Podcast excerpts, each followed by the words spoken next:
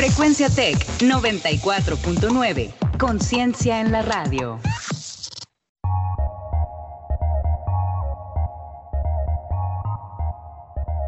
En 30. En 30. En 30. En 30. En 30. En 30. En 30. En 30. En 30. Bienvenidos.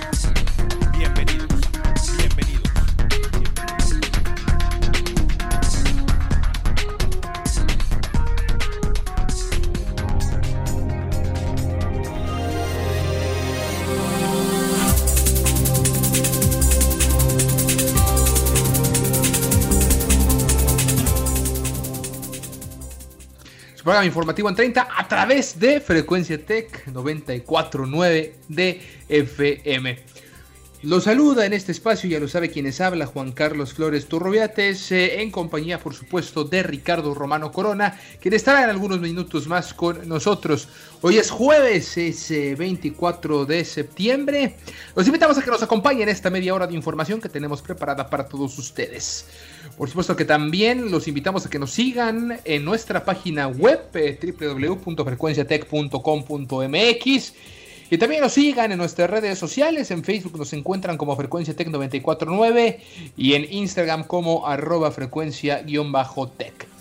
Por supuesto, también les recordamos nuestras cuentas de Twitter donde podrán ponerse en contacto con nosotros y seguir la conversación día con día. La de un servidor es arroba Juan Carlos-FT y la de Ricardo es arroba RRC- Romano. Por supuesto, el saludo especial como todos los días a las personas que nos escuchan en diferentes países alrededor del mundo a través de nuestras plataformas como Spotify, Anchor FM, Overcast, Breaker, Google Podcast, Pocket Cast, Apple Podcast y Radio Public. Un día como hoy, por supuesto, en la efeméride, un día como hoy de 1789 en los Estados Unidos el Congreso crea la oficina de correos que va a ser importantísima en esta periodo electoral en los Estados Unidos. En los titulares que tenemos de información el día de hoy, por supuesto que hablaremos de los subsidios para los vehículos foráneos en el estado.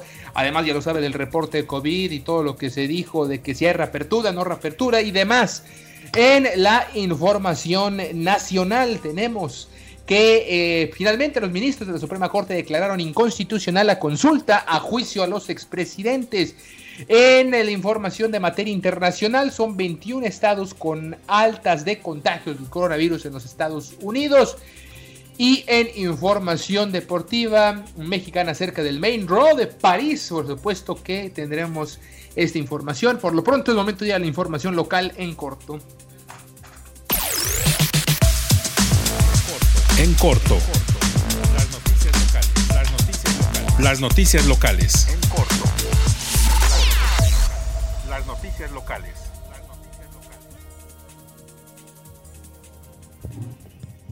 Y en información local, el gobierno estatal informó que los propietarios de vehículos provenientes de otro estado, modelo 2006 o más recientes, que se registran en Nuevo León tendrán un subsidio, escuche usted, del 100% en los conceptos de placas, constancia de registro vehicular y certificación de sus antecedentes en la entidad federativa de origen. Estos vehículos pagarán solamente 3.041 pesos. En caso de requerirlo, deberán cubrir también el cambio de propietario correspondiente, indicó el secretario de Finanzas y Tesorero General del Estado, Carlos Garza Ibarra. Este acuerdo fue publicado el día de el día miércoles, el día de ayer miércoles 23 de septiembre, en el periódico oficial del Estado, que indica que estas eh, facilidades estarán vigentes hasta el último día hábil del 2020. Este apoyo busca incentivar la actualización de los registros de vehículos que son propiedad de personas que residen en Nuevo León, pero que tienen placas de otra entidad. Con su incorporación al padrón vehicular del Estado se fortalecen las condiciones fundamentales de la seguridad pública, seguridad vial y procuración. Este trámite se puede realizar en el Instituto de Control Vehicular, usted ya lo sabe bien, a través del drive-thru, por supuesto, que eh, a partir de lunes inició operaciones en el estacionamiento E6 de el Parque Fundidora.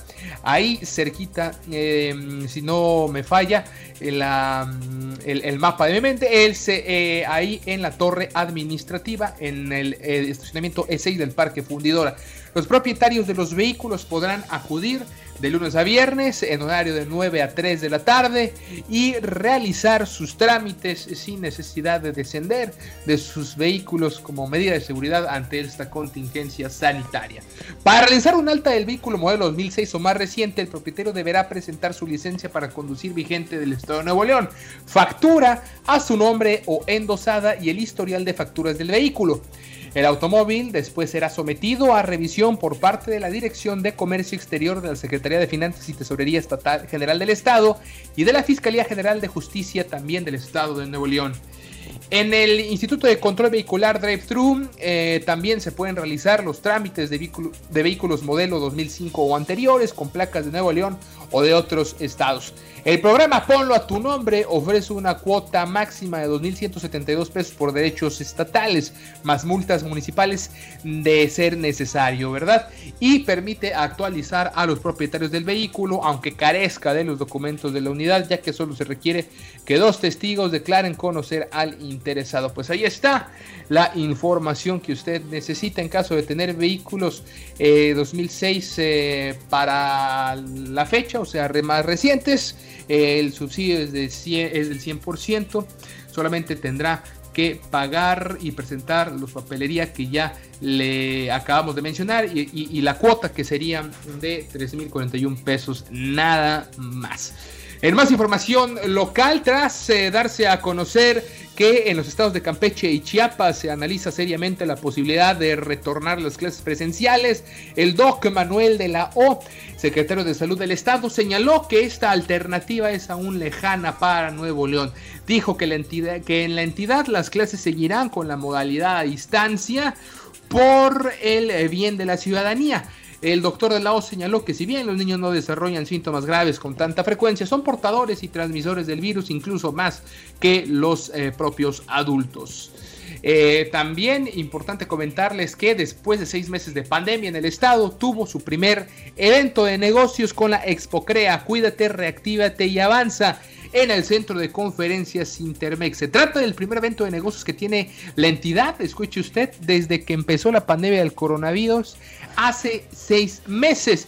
Fue el 13 de marzo cuando prácticamente todas las actividades económicas y sociales fueron suspendidas, incluyendo los eventos y exposiciones. Por supuesto, aquel eh, viernes 13 de marzo, lo recuerdo perfectamente, la última vez que estuvimos aquí en el campus del de, Tecnológico de Monterrey. Desde entonces la cosa ha sido a la distancia.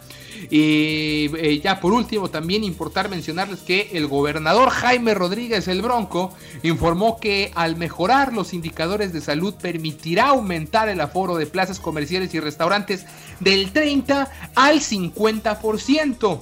El incremento del 50% también aplica para los centros de culto, gimnasios, casinos, cines, hoteles, parques públicos y privados, salas de tatuajes, museos, salones de eventos, rentas de quinta, entre otros.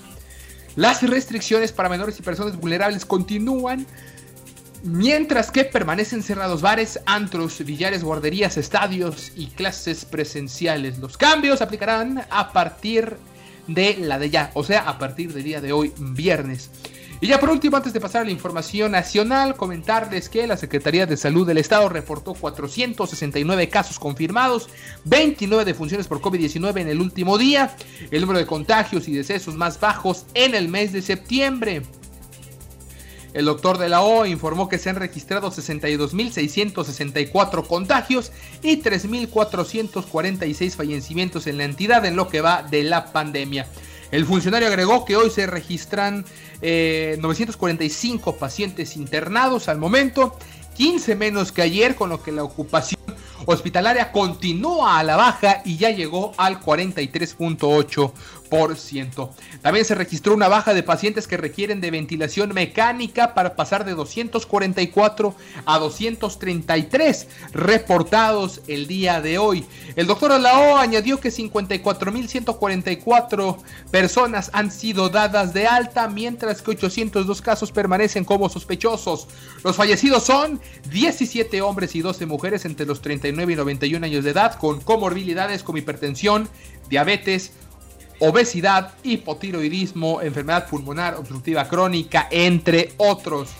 Solamente seis de estos eh, pacientes o de estos fallecimientos lamentables no presentaron padecimientos previos. Pues ahí está la información en corto. Ahora sí es momento de pasar a la información nacional e internacional en Agenda 21. Agenda 21. Actualidad global.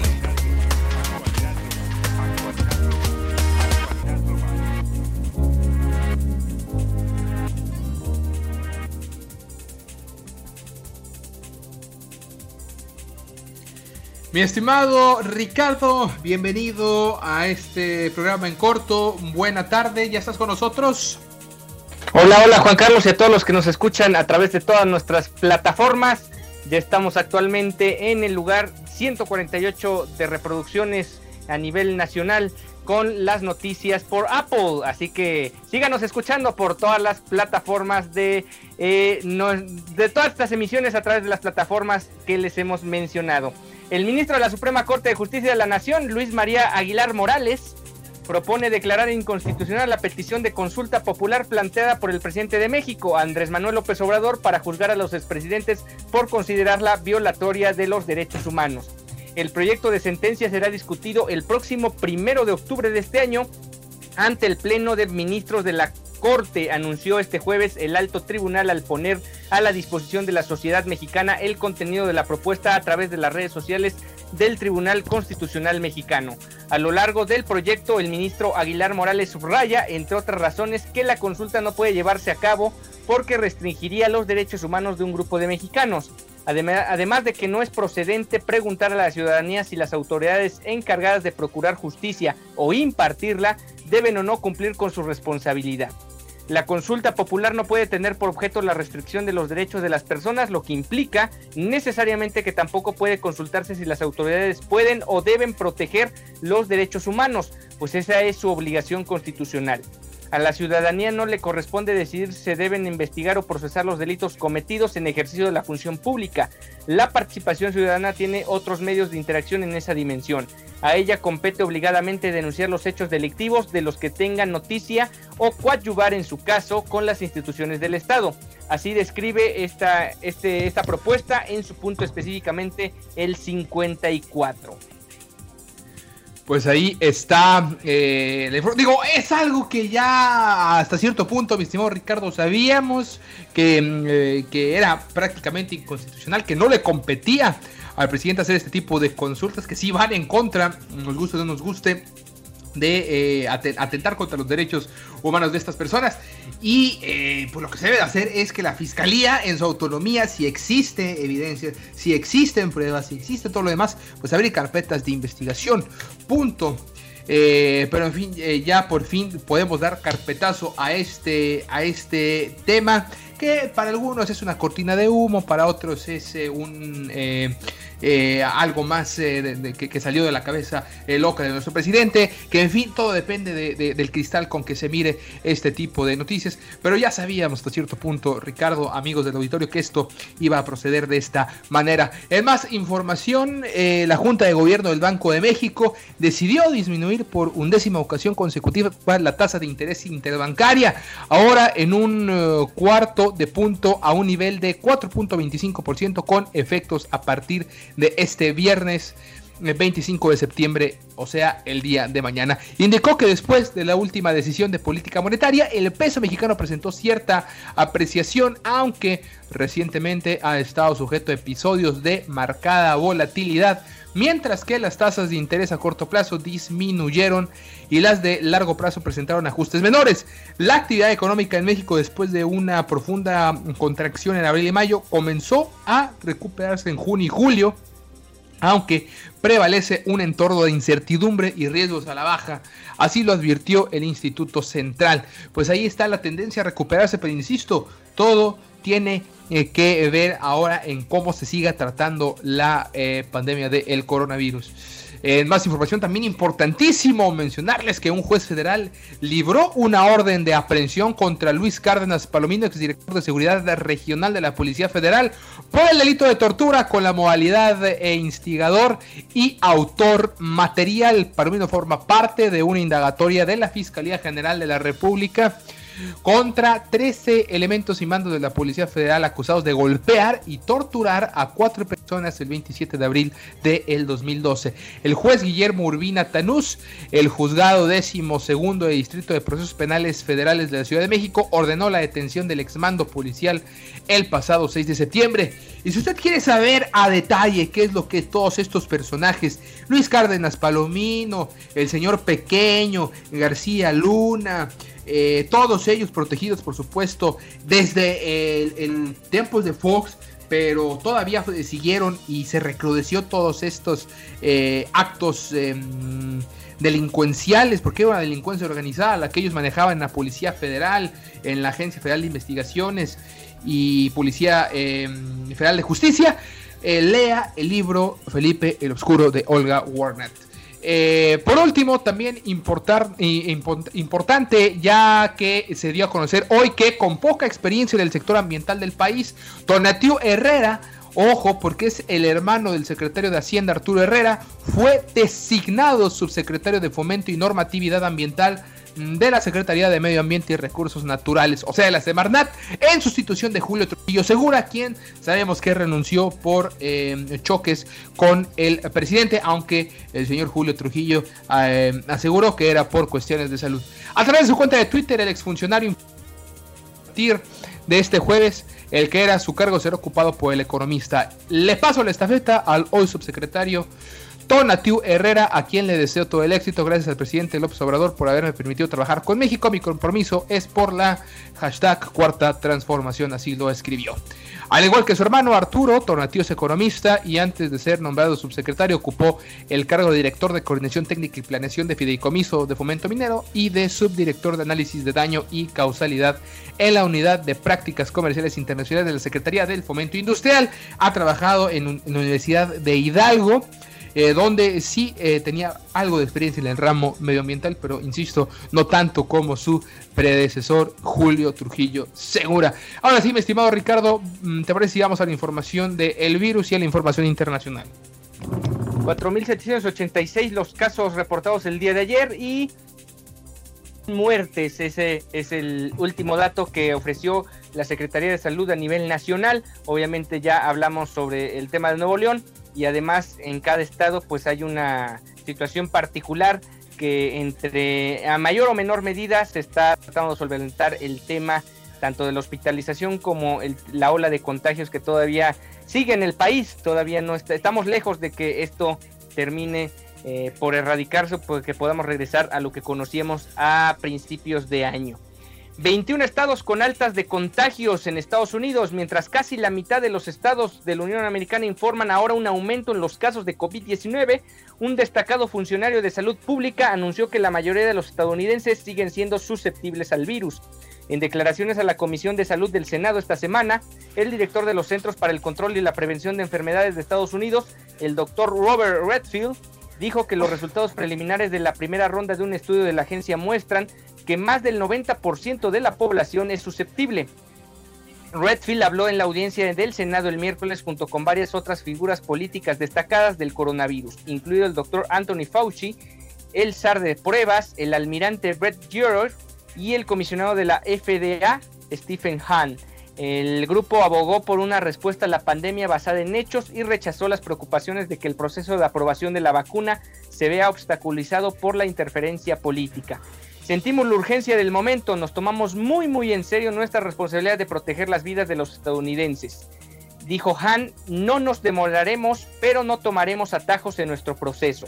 Horas más tarde, sin embargo, el presidente Trump pisoteó ese frente unido al afirmar que podría anular a la FDA si la agencia publicaba estándares más estrictos para la autorización de la vacuna. Pues claro, Donald Trump está pujando por a como dé lugar conseguir votos hasta rascándole y sacándole, tratando de sacar jugo a las piedras porque ya no sabe cómo levantar su elección de que va a ser en las próximas semanas.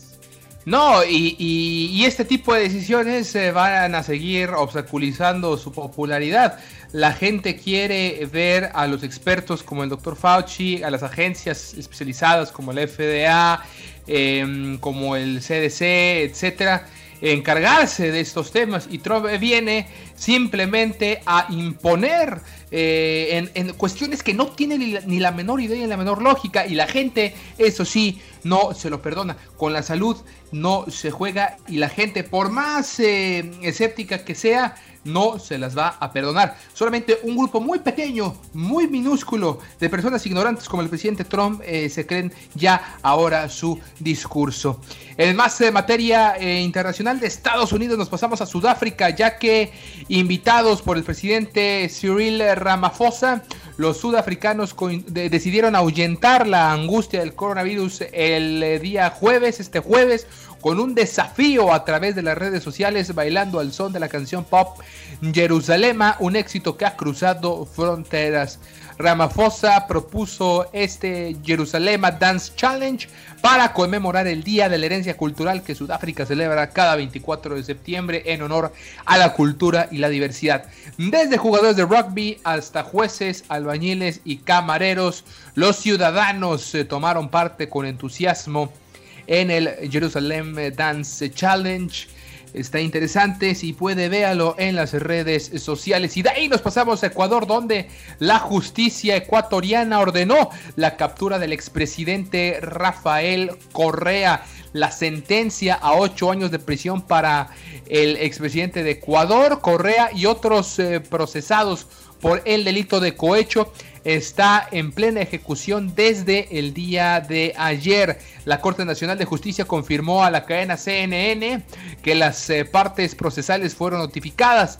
El Tribunal de Juzgamiento de la Corte Nacional de Justicia emitió este miércoles las notificaciones a la Policía Nacional para que proceda a la localización y captura de los sentenciados, entre ellos Correa y el ex vicepresidente Jorge Glass, señalados como autores eh, mediatos dentro del caso de sobornos entre el 2012 y 2016, caso que por sí solo no se eh, termina de convencer a casi nadie en el extranjero. El propio Correa eh, y sus abogados, por supuesto, eh, mencionan que esto es parte de un golpe blando a través de la justicia encabezado por los Estados Unidos, por supuesto, al igual que como lo que pasó en Ecuador, al igual que como lo que pasó en Brasil con el caso de Dilma Rousseff y específicamente también del expresidente Rafael Lula da Silva, así como ya lo hemos visto también eh, con eh, Kirchner, quien intentaron acusar por casos de corrupción, de corrupción que no eh, convencen absolutamente a nadie. Pues ahí está, ya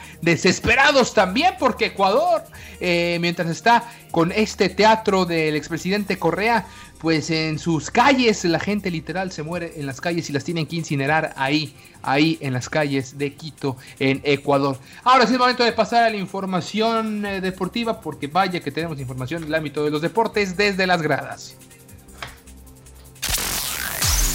Desde las gradas, lo último en deportes.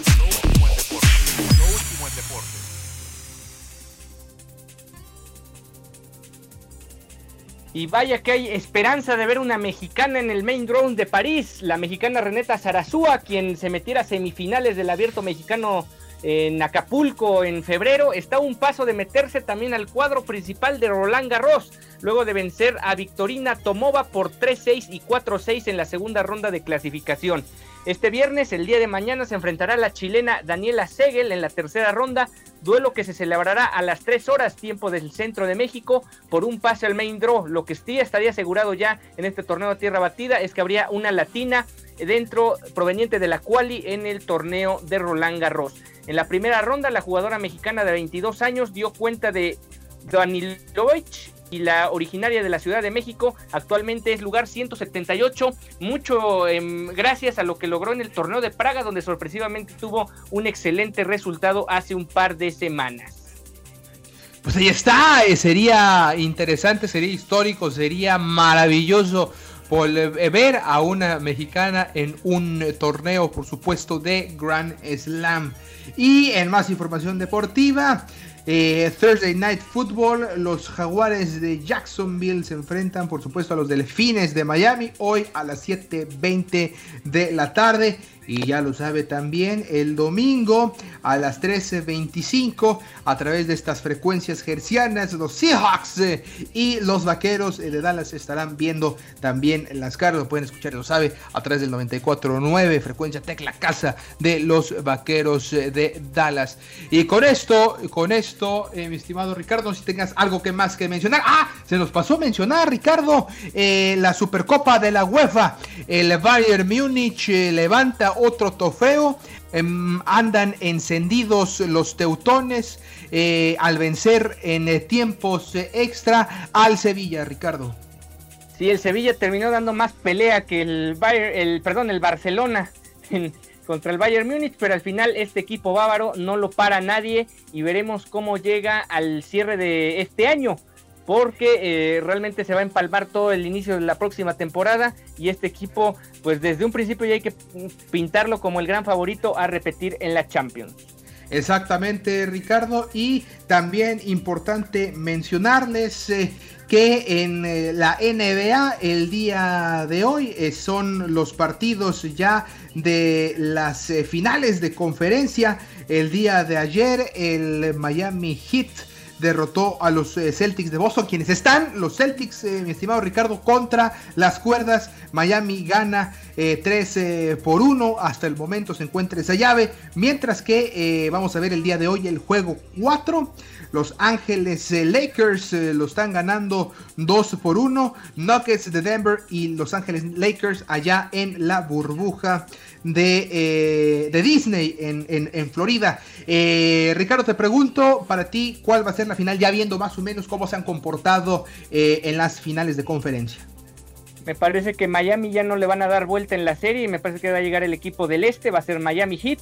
Y del otro lado creo que los Lakers son el rival a vencer en general en toda la NBA. Y además mencionar hoy también hay Thursday Night Soccer en la Liga MX porque juega el Toluca contra el Pachuca. Me parece que es mejor duelo que el Miami Jaguars, así que pueden seguir ese duelo del Guardianes 2020. Pues ahí está, ahí está toda la información deportiva, la cartelera del día de hoy. Eh, con esto ahora sí llegamos al final de esta edición de su programa informativo en 30. Nos escuchamos mañana viernes eh, eh, en una emisión más de este programa informativo. Los saludo, ya lo saben, a conducción quienes habla Juan Carlos Flores en compañía de Ricardo Romano. En los controles estuvo Osvaldo Guerrero, todos bajo la dirección de Jesús Uresti. Los invitamos a que permanezcan en la sintonía de frecuencia Tec 94.9 de FM. disfrute el resto de la tarde hasta mañana.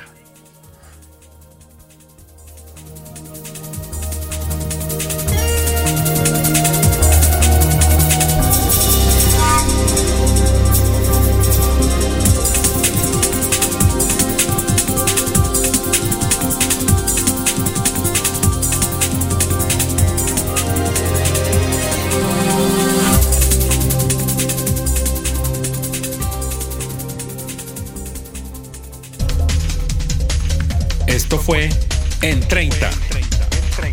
En 30. Hasta la próxima.